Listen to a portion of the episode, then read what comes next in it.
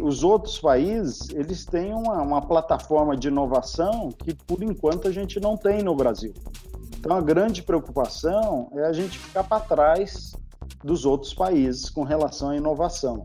E eu estou falando inovação na medicina, é, nas fábricas, na educação, em todos os setores da economia que vão ser beneficiados pelo 5G. Então é possível fazer, por exemplo, exame remotamente. Aí extrapola isso, por exemplo, para o Brasil, onde em muitos casos a gente sabe que não chega à saúde, porque não tem médico, às vezes não tem equipamento, às vezes não tem os dois. Então, imagina se a gente pudesse fazer, por exemplo, hospitais digitais remotos onde a gente levaria os médicos, os equipamentos ficariam no local, a gente só levaria o sensor e a conexão para fazer os exames até a população. Hoje, a gente tem 140 patentes é, tiradas no Brasil, com nome e sobrenome. Então, é um número grande, porque no Brasil você leva de 10 a 14 anos para tirar uma patente. A gente já investiu nesse centro mais de um bilhão é, de reais nos últimos 15 anos em investimento de pesquisa e desenvolvimento. Então, esse centro ele tira patentes aqui, mas ele faz um outro trabalho super importante, que é desenvolver software para tirar patentes em outros países. Começa agora o podcast do Conexão CEO, o programa de entrevistas que traz as principais lideranças empresariais do Brasil para falar sobre negócios e nova economia. Um oferecimento Banco Original. Ele começou sua história na empresa, uma das principais fornecedoras globais do setor de telecomunicações, em 1993, ainda como trainee.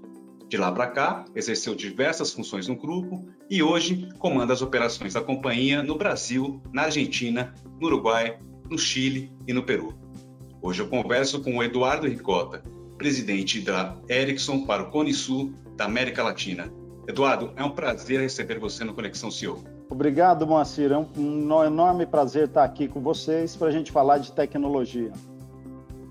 Legal. Eduardo, acho que é inevitável a gente falando de telecomunicações é, falar bastante de 5G, né? E a Ericsson, como uma das principais fornecedoras aí do setor, como é que a, a companhia está posicionada nesse cenário, primeiro globalmente? Olha, a gente está posicionado é, muito bem. A Ericsson foi a primeira empresa a fornecer o 5G em cinco continentes. Então, nós somos pioneiros. Uh, nós temos hoje uma, quase 60 redes 5G implementadas no mundo inteiro. Uh, há algumas semanas atrás, nós celebramos o centésimo contrato para a implementação do 5G no mundo. Então, a Ericsson tem um, uma vasta experiência na, em mais de 180 países e, obviamente, a gente vai trazer essa experiência aqui para o Brasil. E como é que uh, o mercado de 5G, os projetos de 5G, como é que isso está na América do Sul, né? Que é essa região que você responde diretamente. A região está atrasada em relação a essa tecnologia? Olha, Moacir, a gente olhando os, os cinco países que eu sou responsável, a gente vê uma aceleração maior na, eh, no Chile, é, o Chile deve ser o primeiro país que a gente deve ter o 5G funcionando é, com a sua total capacidade. Depois o Brasil, depois os outros países. Então, olhando do ponto de vista de América Latina, essa deve ser a sequência. É, inclusive porque no Chile está bem mais adiantado aqui a, o leilão. O leilão deve terminar no dia 20 de outubro desse ano é, mesmo que tenha alguns atrasos, vai ficar na frente do Brasil. Mas já tem alguns projetos, antes até desses leilões, né? Já tem alguns projetos, por exemplo, vocês é, é, lançaram uma rede dentro aí do conceito de, de 5G com a Claro aqui no Brasil, por exemplo, né? Sim, existe sim. E como é que funciona? É, o 5G, na verdade, é uma jornada, né, Moacir? Ela começa e ela tem, tem existem várias etapas nessa jornada. Então, é, hoje a gente tem uma tecnologia que você pode pegar as frequências, utilizar as frequências 2G, 3G e 4G, você agrega tudo isso em um grande pacote, você usa como se fosse o primeiro passo do 5G. Por que, que você consegue fazer isso? Você porque a gente começa a prover o que a gente chama de ultra banda larga através da rede móvel. São velocidades extremamente altas, velocidade como se fosse fibra, né, chegando na casa ou na empresa do, do, do consumidor, mas utilizando uma tecnologia móvel. Então, foi isso que a gente fez na, com a Claro, não só na Claro, a gente lançou várias redes nos Estados Unidos, é, na Europa, é, na Ásia, usando essa tecnologia. Então, num primeiro momento, você provê um aumento de velocidade de conexão. É, aqui no Brasil, a gente fez testes de 300 a 400 megabits por segundo, através de um, de um dispositivo móvel.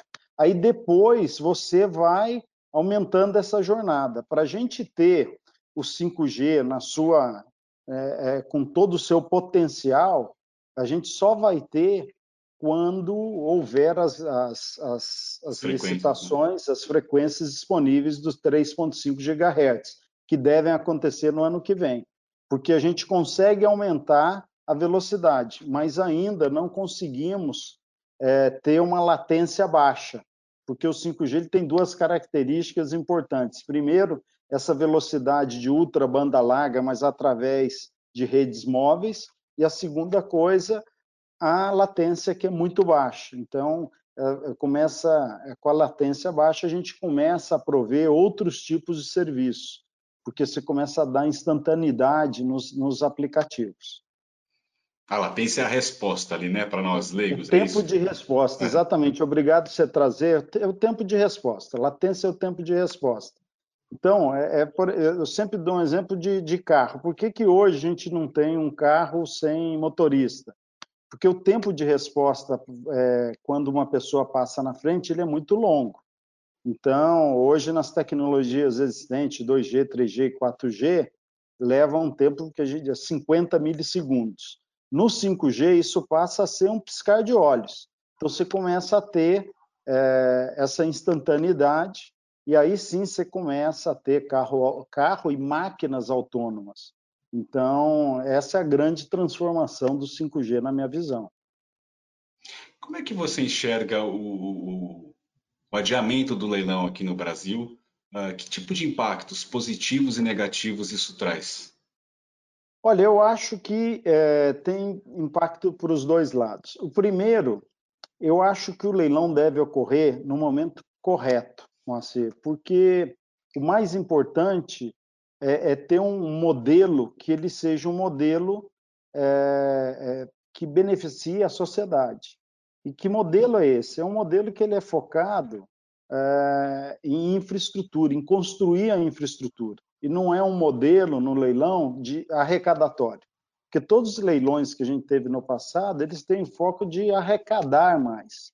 Então, o que a gente tem discutido com o governo é para olhar com outros olhos, ou seja, como é que a gente faz um leilão de, de um viés de infraestrutura, onde a população é o mais importante.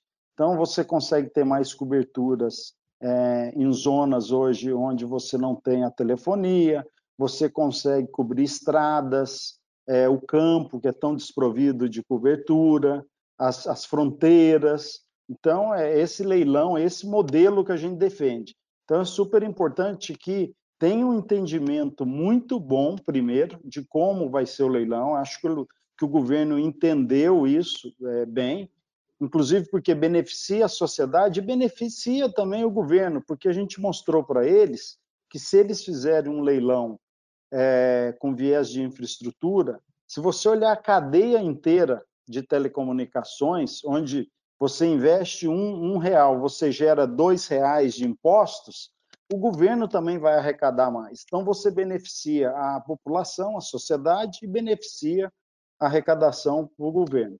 Então, acho que, assim, ter é, no momento correto, isso é muito importante. Esse é o ponto, assim, importante que a gente deve ressaltar. O segundo ponto é com relação a não atrasar muito, porque o que acontece? Quando você já tem 100, é mais de 100 acordos de, de contratos que a gente está entregando em todos os mundos, no, no, em todo o mundo, desculpa. E o que acontece é que os outros países eles têm uma, uma plataforma de inovação que, por enquanto, a gente não tem no Brasil. Então, a grande preocupação é a gente ficar para trás dos outros países com relação à inovação. Eu estou falando inovação na medicina, é, nas fábricas, na educação, em todos os setores da economia que vão ser beneficiados pelo 5G. Principalmente agora, é, é, pós-pandemia, vamos dizer assim, que a gente tem que recuperar a economia. Então, o 5G ele vem para ser parte da solução e não parte do problema. Mas já houve esse entendimento uh, em relação a esses diálogos que se mantém com a Anatel e com o governo, uh, desse viés mais de infraestrutura e não tanto arrecadatório? É porque até inclusive eu já vi, acho que declarações suas falando que o Brasil tem o espectro mais caro do mundo, né? Sim, exatamente. A gente mostrou isso é, tanto para o governo quanto para a Anatel. A gente comparou 40 países e quando você leva o, o, o custo né, do, do espectro, obviamente levando a renda per capita do cidadão brasileiro, é um, é um dos espectros mais caros do mundo. Então, a gente mostrou que não faz sentido, porque o operador, ele, o bolso é um só. Ou ele faz é, investimento para comprar o espectro, ou ele faz investimento na infraestrutura. Então, a gente quer que esse investimento ele seja direcionado para a infraestrutura, que é isso que beneficia a sociedade. E como é que está esse cenário competitivo? Né? A gente vê no mundo todo uh, essa questão do 5G sendo muito influenciada ali pela, por questões geopolíticas. Né? Como é que isso está se refletindo no Brasil e como é que a Ericsson, como é que você enxerga essa influência? Olha, a gente, é, essa questão geopolítica é muito maior do que nós. Uh, o nosso foco é manter é, os olhos nos nossos clientes, nas necessidades dos nossos clientes. Isso, para mim e para a Ericsson, é o mais importante. É, obviamente, cada governo está tomando uma decisão. E o que nós vamos fazer é seguir as decisões que foram, vão ser decididas não só no Brasil, mas nos outros países da América Latina. É, para a gente, não importa se eu vou concorrer com um, dois, três, cinco, então, o nosso foco é nos nossos clientes e é uma decisão, na nossa visão, do governo, o que, que, que eles vão fazer. Então, é, cada governo tem aí, está tomando uma decisão com relação à segurança, mas não cabe a gente comentar isso, porque não é o nosso papel olhar a questão geopolítica. É, além da, da questão do, do, leilão, né, de, de ter ficado para o ano que vem, para o primeiro semestre, não é simplesmente fazer um leilão, né? Você tem que implantar depois a tecnologia, como você mesmo citou, né?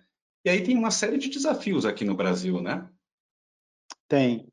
É, tem vários desafios. O primeiro desafio é a lei das antenas.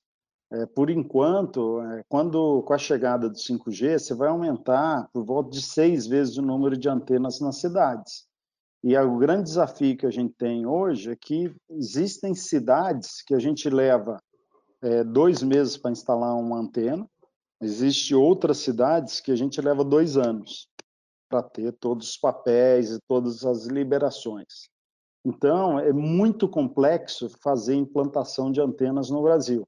E vai, imagina, seis vezes mais antenas, é, é praticamente inviável se a gente não tiver uma lei melhor, mais amiga, né, para que a gente possa ter mais é, rapidez e agilidade na implementação do, dos sistemas. Muitas vezes a gente fala, pô, não tem cobertura aqui, ou a cobertura está ruim, mas ninguém lembra que existe uma burocracia enorme por trás de tudo isso e que, às vezes, muitas vezes, a gente não consegue dar um serviço de qualidade melhor porque a gente é, é muito difícil tirar, é, é difícil e moroso tirar uma licença para fazer instalação de antenas. Agora, essa é uma questão antiga já na, na essa discussão no setor, né? Uh, tem alguma alternativa sendo discutida para superar essa barreira aí e, e, e, e dar continuidade tá, na implantação, acelerar a implantação do 5G no Brasil? É, tem, tem uma, uma discussão. O, o, problema hoje é o que, que acontece? O problema é que a gente tem uma lei, mas a gente tem 5 mil municípios. E cada município interpreta de uma forma ah, o que, que precisa ser feito para ter liberação para instalar uma antena. Então, no fim do dia, a gente acaba tendo 5 mil leis, porque cada município interpreta de um jeito. Que a gente deveria, isso hoje está a critério dos municípios, que a gente deveria fazer uma lei federal, é, como foi feito em outros países, e aí você tem o mesmo entendimento para todos os municípios. Isso facilitaria demais entendimento, inclusive nosso, né, do quais são os, os passos que a gente tem que cumprir para fazer a instalação de uma antena em qualquer cidade do país. E até para todos os elos aí terem previsibilidade de investimento, né? É, Exato. Nesses projetos, né? Exatamente, porque imagina, isso tem impacto. Você, você escolhe um, um, um site para fazer uma instalação você fica seis meses, um ano, dois anos sem poder fazer a instalação, tem impacto em, é, não só é, no investimento, mas também no serviço que é prestado para a população. Falando de impacto, a Ericsson costuma ter bastante pesquisas e estudos, né? Vocês têm uh, o impacto do que, o que o 5G traria, o impacto na economia o 5G traria, não sei, em médio e longo prazo, seja Brasil aqui na região, ou até globalmente? Tem, é, nós temos, tem um estudo, inclusive feito pela Qualcomm, ele fala que o impacto do, do, com a implementação de 5G é de mais de 12 trilhões de dólares. E esse é um ponto importante, Moacir, pelo seguinte, é, o que acontece? A gente sabe que o 5G vai trazer investimento para o país, porque você vai começar a desenvolver vários ecossistemas, saúde, educação, é, a indústria 4.0, o campo, que é desprovido né, de automação. Então, isso tem, tem, atrai investimento. A grande parte desse investimento, obviamente, vai ele vai ser direcionado para onde você tem a tecnologia disponível. É importante que o país tenha também, não demore muito, porque isso é atração de investimento e ajuda na recuperação da economia. Então, mas o impacto é muito grande, porque, é, como eu disse, é, e tem um, um, outro fator que é, que é a questão da pandemia. A pandemia ela acelerou a digitalização de diversos setores da economia. Então, é, fica ainda mais importante ter o 5G. Olha, por exemplo, educação. Muitas pessoas estão assistindo é, as aulas de casa. Então, você tem que ter uma boa conexão, né? uma boa experiência. É, olha a questão de medicina. A gente fez, há algum tempo atrás, a gente fez um, com uma operadora, a gente fez um, uma demo onde é, você tinha um médico em um local e você tinha gestante em outro local. E ele fazia a, a, o ultrassom à distância. Então, ele com joystick, ele olhando a, a tela, né? E, e, na barriga da gestante tinha um sensor conectado por 5G. Então, ele movia, como é, a gente consegue dar instantaneidade no serviço, ele movia o joystick para a direita, a luva ia para a direita, com sensor. Movia para a esquerda, ia para a esquerda. Então, é possível fazer, por exemplo, exame remotamente. Aí extrapola isso, por exemplo, para o Brasil onde, muitos casos, a gente sabe que não chega à saúde, porque não tem médico, às vezes não tem equipamento, às vezes não tem os dois. Então, imagina se a gente pudesse fazer, por exemplo, hospitais digitais remotos, onde a gente levaria os médicos, os equipamentos ficariam em um local, a gente só levaria o sensor a conexão para fazer os exames até a população. Então, é algo assim, é, é, esse é um dos exemplos de é, que a gente pode dar de como a tecnologia vai impactar o dia a dia das pessoas.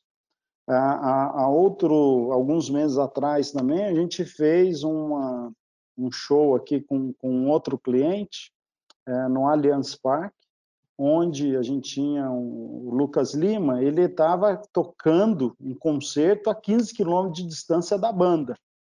Então, é, e por que, que era possível isso? Porque como a, a latência, o tempo de resposta é praticamente zero, ele estava no estúdio a 15 quilômetros de distância, ele entrou no palco através de uma holografia, né? aparecia o corpo dele inteiro no palco, E ele tocou três músicas à distância. Depois ele pegou um táxi foi é, e foi até o, o Allianz Parque para terminar o, o, show com o conjunto. Então, é, extrapola isso, por exemplo, para entretenimento, é, para toda a área de saúde, educação.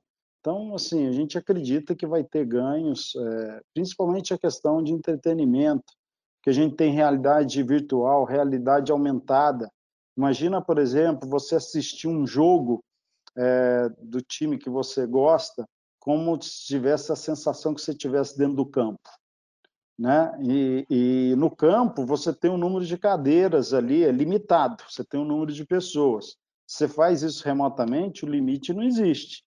Então, você quer uma experiência imersiva até ali, né? É, bem, imersiva, e você quebra essa barreira de, de fronteiras, né? Porque poderia transmitir para o Brasil inteiro ou para o mundo inteiro né? Uma sensação é, completamente diferente que a gente está acostumado.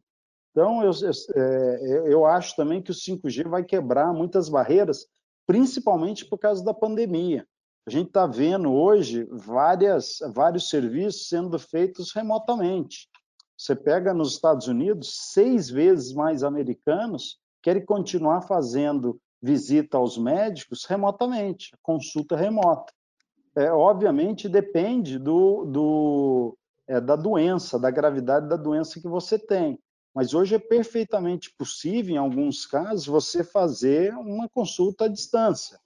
E foi, durante a pandemia, a gente fez alguns, uh, algumas conversas e, e pesquisas, e a gente viu que, para determinadas doenças, fazer a consulta à distância é, a gente tem um resultado muito parecido com, com o resultado da pessoa indo ao consultório.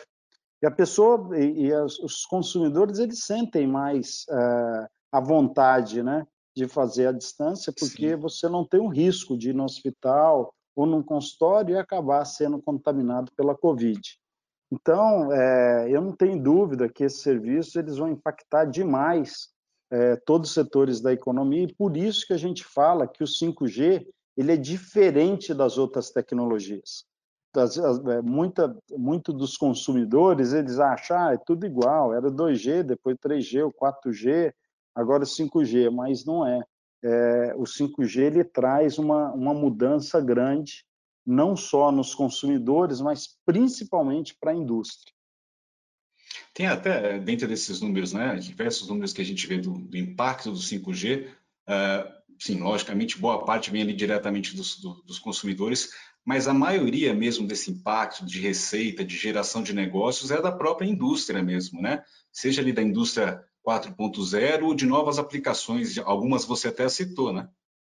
É, exatamente. É, não tenha dúvida que, que tem um, um campo aí é, eu acho que tem um campo super é, inexplorado, que é o campo da, das indústrias. Então, é, o impacto é, é, é, muito grande.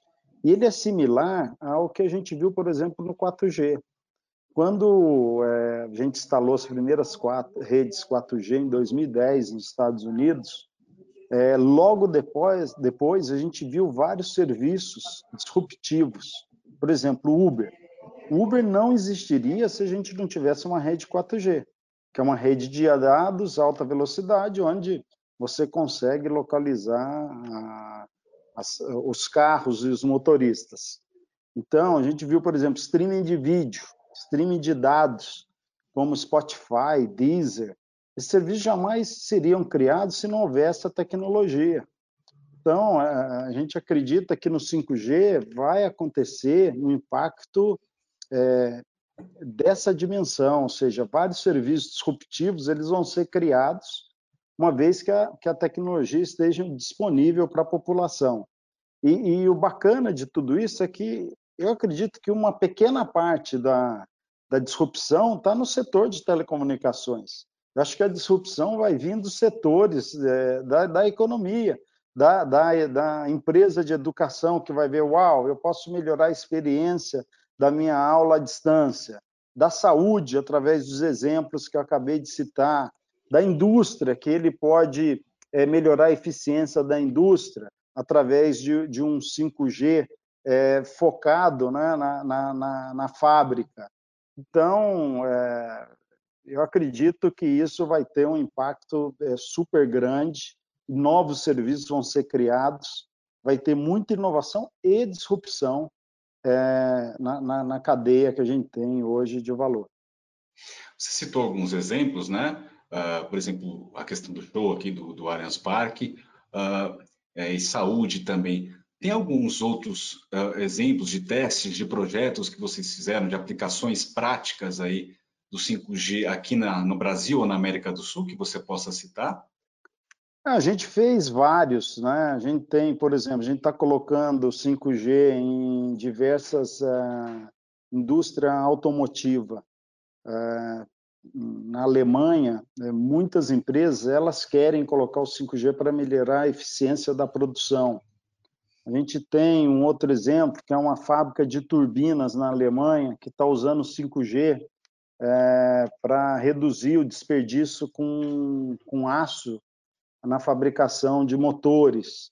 Então, a gente tem diversos casos é, é, de, de 5G, e eu acho que o Brasil, a gente vai ter também os casos criados aqui no Brasil, principalmente por, no agronegócio. O Brasil é uma potência no agronegócio. Eu acho que muitas invenções vão sair do, dos nossos campos aqui no Brasil. E hoje o, o agronegócio mesmo tem, tem investido muito em tecnologia ali na ponta, no campo, em dados, né? É, tem essa limitação, né? Por conta de, de, de, conexão, de infraestrutura, né? Tem, tem sim. É, é um, a gente tem um potencial gigantesco e, e o Brasil, quase 20% da economia, do, do PIB do Brasil vem do, do agronegócio. Então, é uma parte super importante da economia. E imagina, 1% de, é, de economia que você dá num, num volume tão alto, a gente está falando de bilhões de reais de economia melhora né, de produtividade. Então, acho que é um campo muito fértil para a chegada do 5G. Eduardo, você falou dessa revolução que o 5G promete. Agora, dentro do, do cenário de competição, uh, tem muitas uh, inverdades também, tem muita gente indo um pouco além no que promete. Como é que você enxerga? Tem, é, até agradeço por você trazer essa, esse ponto, porque assim tem muita gente que não conhece é, como funciona o 5G. Então, a primeira coisa, a gente criou a Sociedade 5G, que é um site da Ericsson, onde a gente mostra os impactos do 5G para você, que é uma pessoa que não entende de tecnologia.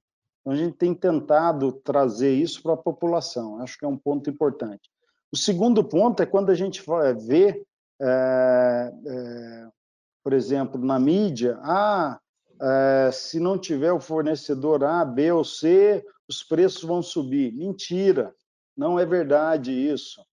É, a Ericsson tem preços super competitivos. Se a gente não tivesse preços competitivos, a gente não teria mais de 50% de market share no Brasil. É, os preços são globais. As operadoras que compram nossa tecnologia são operadoras globais. Elas estão operando em vários países. Então, ela sabe o preço que tem nos outros países é, e, obviamente, vai saber qual que é o preço que é aqui. É, então, isso é uma das inverdades que a gente vê todo o tempo na mídia. É, a segunda é com relação à tecnologia em si. A Ericsson é a empresa que tem o maior número de patentes essenciais de toda a indústria. Então, na frente de todos os nossos concorrentes. E são famílias de patentes. Então, é, é, a gente vai estar aqui no Brasil, com certeza, com uma das empresas que é pioneira é, na implementação do 5G no mundo. Eu dei alguns exemplos aqui. Então, ter participação de A, B ou C não vai atrasar absolutamente nada a implementação da tecnologia no Brasil. Então, são verdades que é importante esclarecer para o público e, e porque acaba, às vezes, confundindo a população. Vocês anunciaram, é, se não me engano, foi em 2019, né? Um investimento de um bilhão aqui na fábrica que vocês têm em São José para a produção de equipamentos para 5G. Isso já está em operação? Como é que, como é que isso está funcionando? É, não está em operação. A gente anunciou, é, o, o, plano mantém, foi mantido, mesmo após o Covid, não mudou absolutamente nada. Esse é um investimento que a gente vai fazer nos próximos cinco anos, é, na fábrica e é, em pesquisa e desenvolvimento, porque a gente tem um centro de pesquisa e desenvolvimento aqui no Brasil, que inclusive é, trabalha fortemente no 5G, mas essa pesquisa é feita para fora do Brasil. Então, a gente não mudou absolutamente nada. É, a gente acredita que esse ano a gente já tem os primeiros rádios 5G saindo da nossa produção em São José dos Campos, onde hoje a gente está produzindo o nosso core de rede, 2G, 3G, 4G e em breve o 5G. E o 5G ele é produzido para o Brasil e é exportado para quase todos os países da América Latina. Então, hoje a gente tem orgulho de falar que a nossa fábrica exporta 40% da produção. É uma exceção no Brasil. A gente precisa de mais exceções, né? Porque hoje você pega o Brasil, o mundo, ele exporta 25% da produção e o Brasil exporta só 12%. Então a gente está muito abaixo do nível mundial. Então a gente precisa aumentar o número de exportações e a Ericsson tem contribuído para isso, porque todos os países da América Latina são servidos por, por, pela nossa fábrica em São José dos Campos, inclusive durante a pandemia, onde várias fábricas fecharam, fecharam, mas a fábrica do Brasil não fechou. A gente estava provendo equipamentos para várias partes do mundo.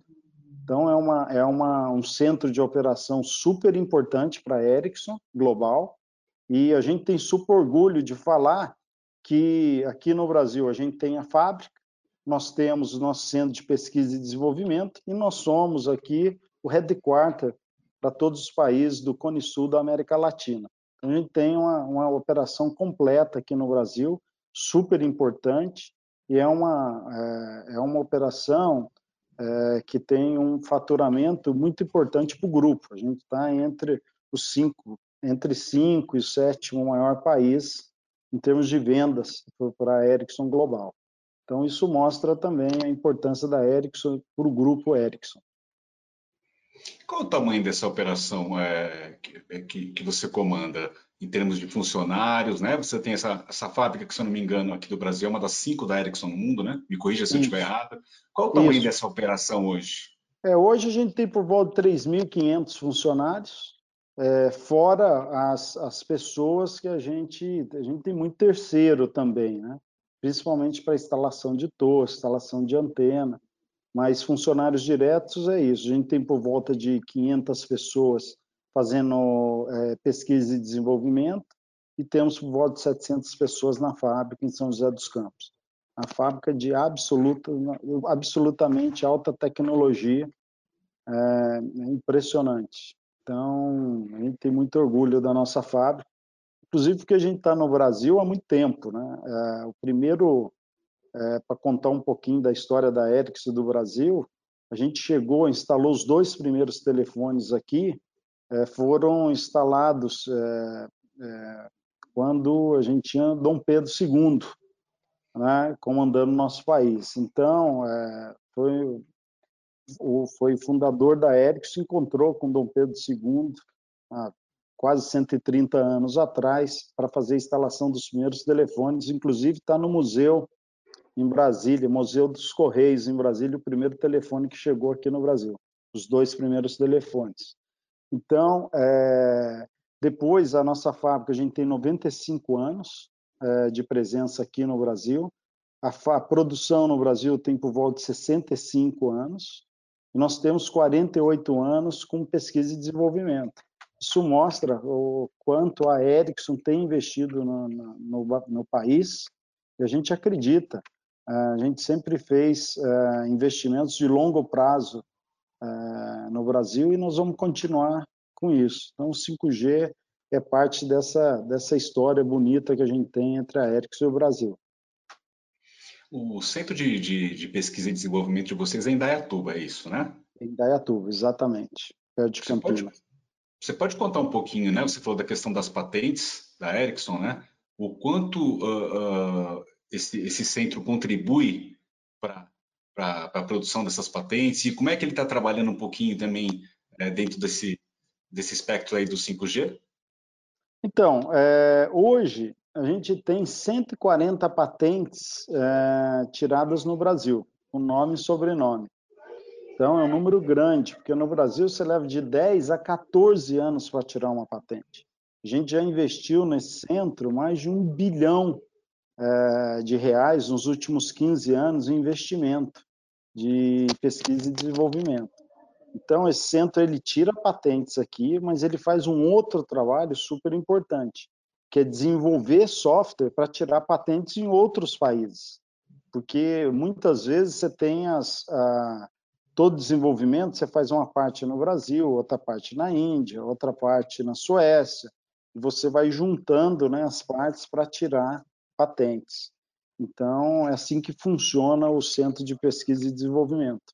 A gente tem orgulho porque na, esse ano, uma das principais patentes que a gente tirou do 5G é, foram, foram por três é, pessoas que trabalham na Ericsson, e um deles é brasileiro, que é, ele, na verdade, ele começou a trabalhar, ele é do, do Ceará, ele começou a trabalhar com alguns projetos da Ericsson nessas parcerias que a gente tem com as universidades para desenvolvimento de software, acabou indo para a Suécia, morando lá, e hoje, esse ano, uma das melhores patentes do 5G que a gente tirou foi feita por brasileiro. Então, é, isso mostra o, o investimento que a gente tem feito no Brasil.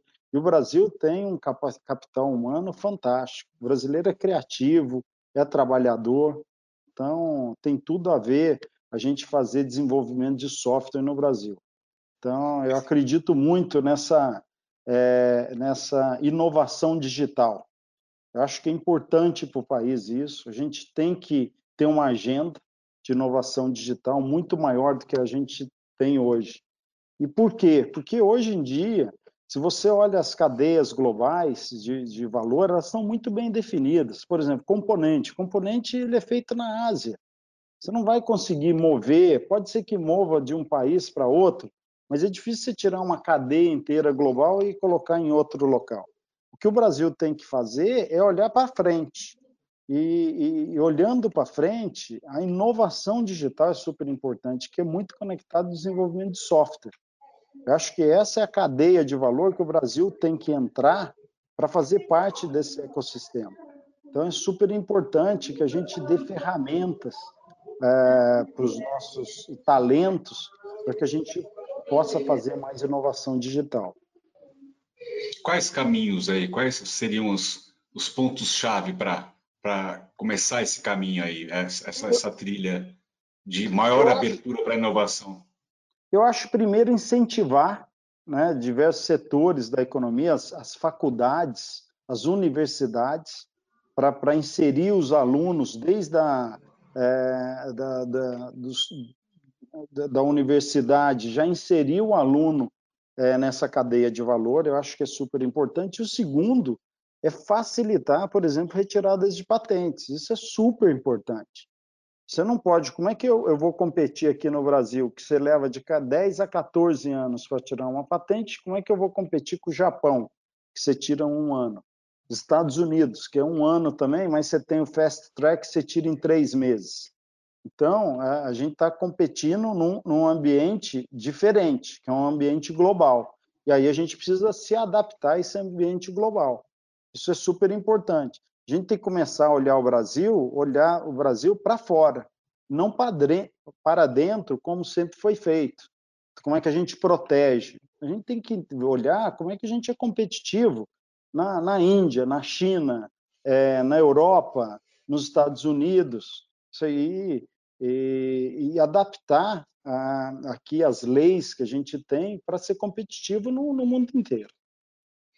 Você acha que o Brasil, se comparar aos, aos países que estão sob a sua alçada, está uh, atrasado? Se a gente pega assim, logicamente a gente tem diferenças de tamanho, de porte, mas se a gente pega o Chile, o Chile sempre foi uma referência de inovação, né? uh, no ecossistema da América do Sul. O Brasil está muito atrás de, dos seus pares aqui na região?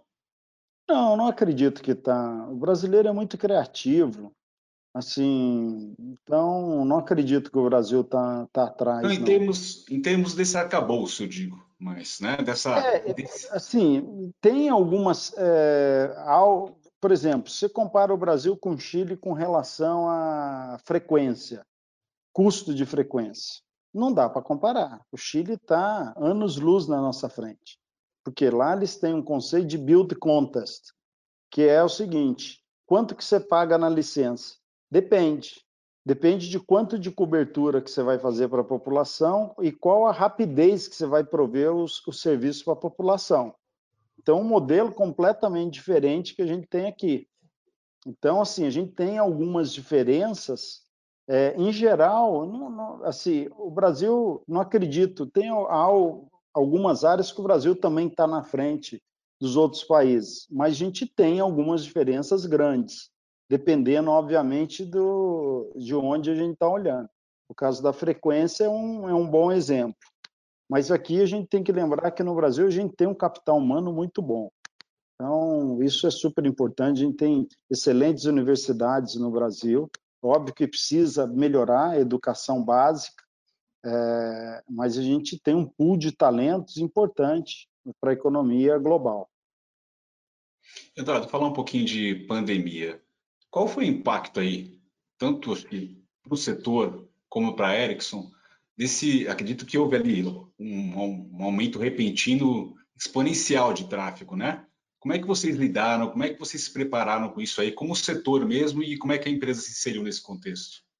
É, a gente teve, durante a pandemia, a gente teve um aumento de 30% do tráfego de internet no Brasil. E é, a gente viu isso em outros países também. Na Itália foi 30%, na, na, na França 10% de aumento de tráfego. Então a gente viu que a pandemia ia chegando e, a, e o tráfego de internet ia crescendo. Durante a pandemia, teve duas, dois setores que não tiveram impacto tão forte quanto os outros. Dois setores foram muito resilientes na, na pandemia. O primeiro é alimentação e o segundo foi a, é, telecomunicações, porque o tráfego aumentou. As pessoas elas saíram das áreas de negócio e começaram a trabalhar de casa. Então elas foram por a borda da rede que a gente chama. Então isso isso teve uma mudança grande no perfil de tráfego das redes. O que a gente fez foi trabalhar junto com as operadoras para, obviamente, ajustar eh, software de rede, capacidade de hardware, mas também trabalhamos junto com os provedores de conteúdo, tipo Netflix, Facebook, WhatsApp, é, para que eles reduzissem a qualidade do vídeo, porque a qualidade do vídeo impacta diretamente as redes. A gente poderia ter um, um, é, um apagão, mas não teve, passamos longe disso, né? As redes foram muito resilientes de todos os operadores durante a pandemia. Então, funcionou muito bem, mas foi um trabalho conjunto feito não só a Ericsson, as operadoras, os, os uh, provedores de conteúdos, todo o ecossistema se juntou é, para a gente tomar as decisões e fazer esses ajustes que eram necessários para dar à população a conectividade. Eu acho que esse setor ele nunca foi tão importante na história como agora, porque as pessoas só podiam, poderiam estar conectadas através de uma rede móvel fixa. É, e a gente viu que houve um hábito também muito grande, é, uma mudança de hábito grande na população, nos consumidores. A gente viu, por exemplo, é, as pessoas que assistiam, assistiam show, começaram a assistir live, é, as pessoas que iam à academia começaram a ter personal trainer online, e fazer exercício de casa. É, muitas pessoas que no parque dar uma volta começaram a assistir série de Netflix.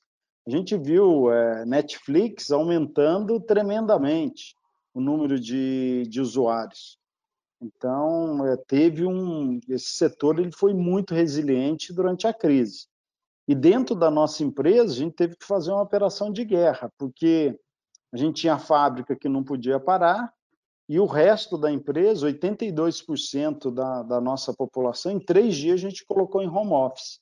A sorte nossa é que a gente já tinha uma boa ferramenta de colaboração para trabalhar à distância. Então, isso ajudou muito nessa virada, porque foi uma virada, assim, três dias, a gente estava praticamente com todos os escritórios nesses países, todos fechados. Então, foi. É, a gente ficou bem preocupado para saber se ia funcionar, e depois a gente viu que funcionava.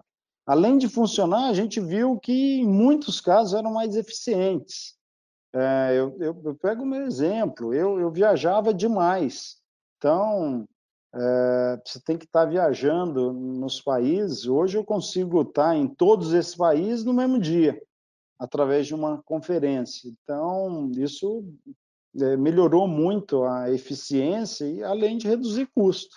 Então, eu acho que quando a gente fala desse novo normal, todos esses aspectos eles vão ser pensados aí para frente. Eu acredito muito que é, daqui para frente, o que a gente tem notado nas redes, principalmente nos países onde a pandemia já está controlada, o tráfego não voltou ao que era antes da pandemia. E o tráfego das redes móveis e fixas continuam crescendo.